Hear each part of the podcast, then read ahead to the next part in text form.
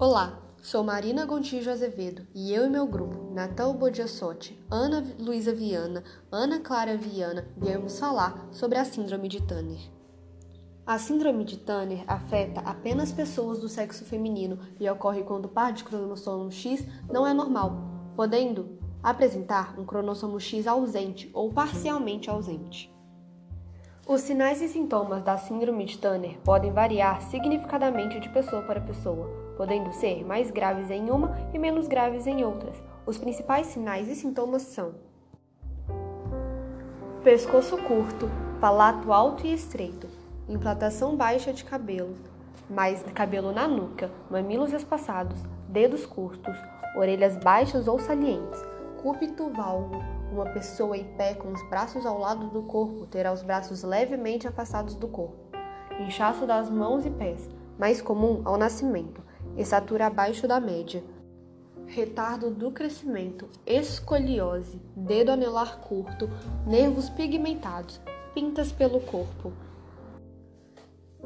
Em alguns casos, a presença de síndrome de Turner pode não ser facilmente perceptível.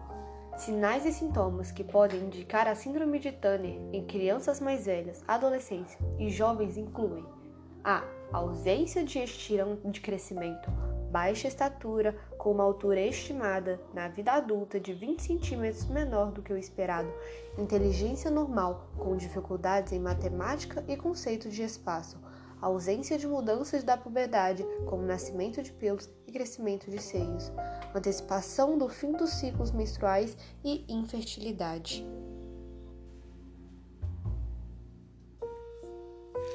Olá, sou Natan Bogian e irei dar continuidade à nossa explicação. A síndrome de Turner pode ser diagnosticada antes do nascimento pré-natal ou durante a infância.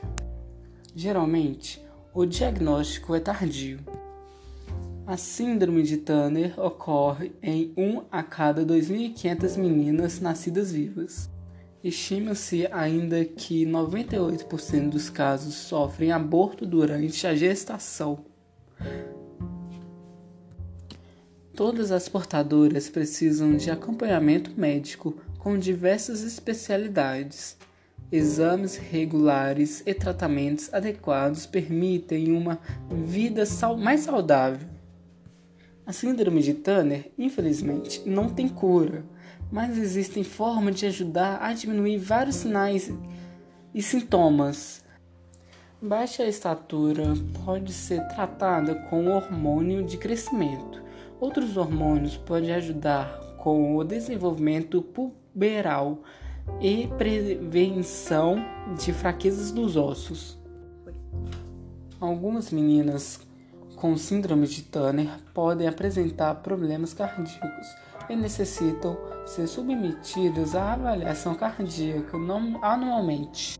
Algumas podem necessitar cirurgias para problemas renais. A pressão arterial também precisa ser checada. Além disso, Problemas com tireoide podem ocorrer e podem ser tratados com terapias e medicamentos.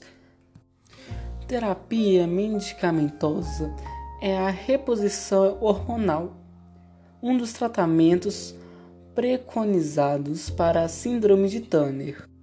A terapia com hormônio de crescimento, quando recomendada, visa o alcance da estatura no padrão familiar.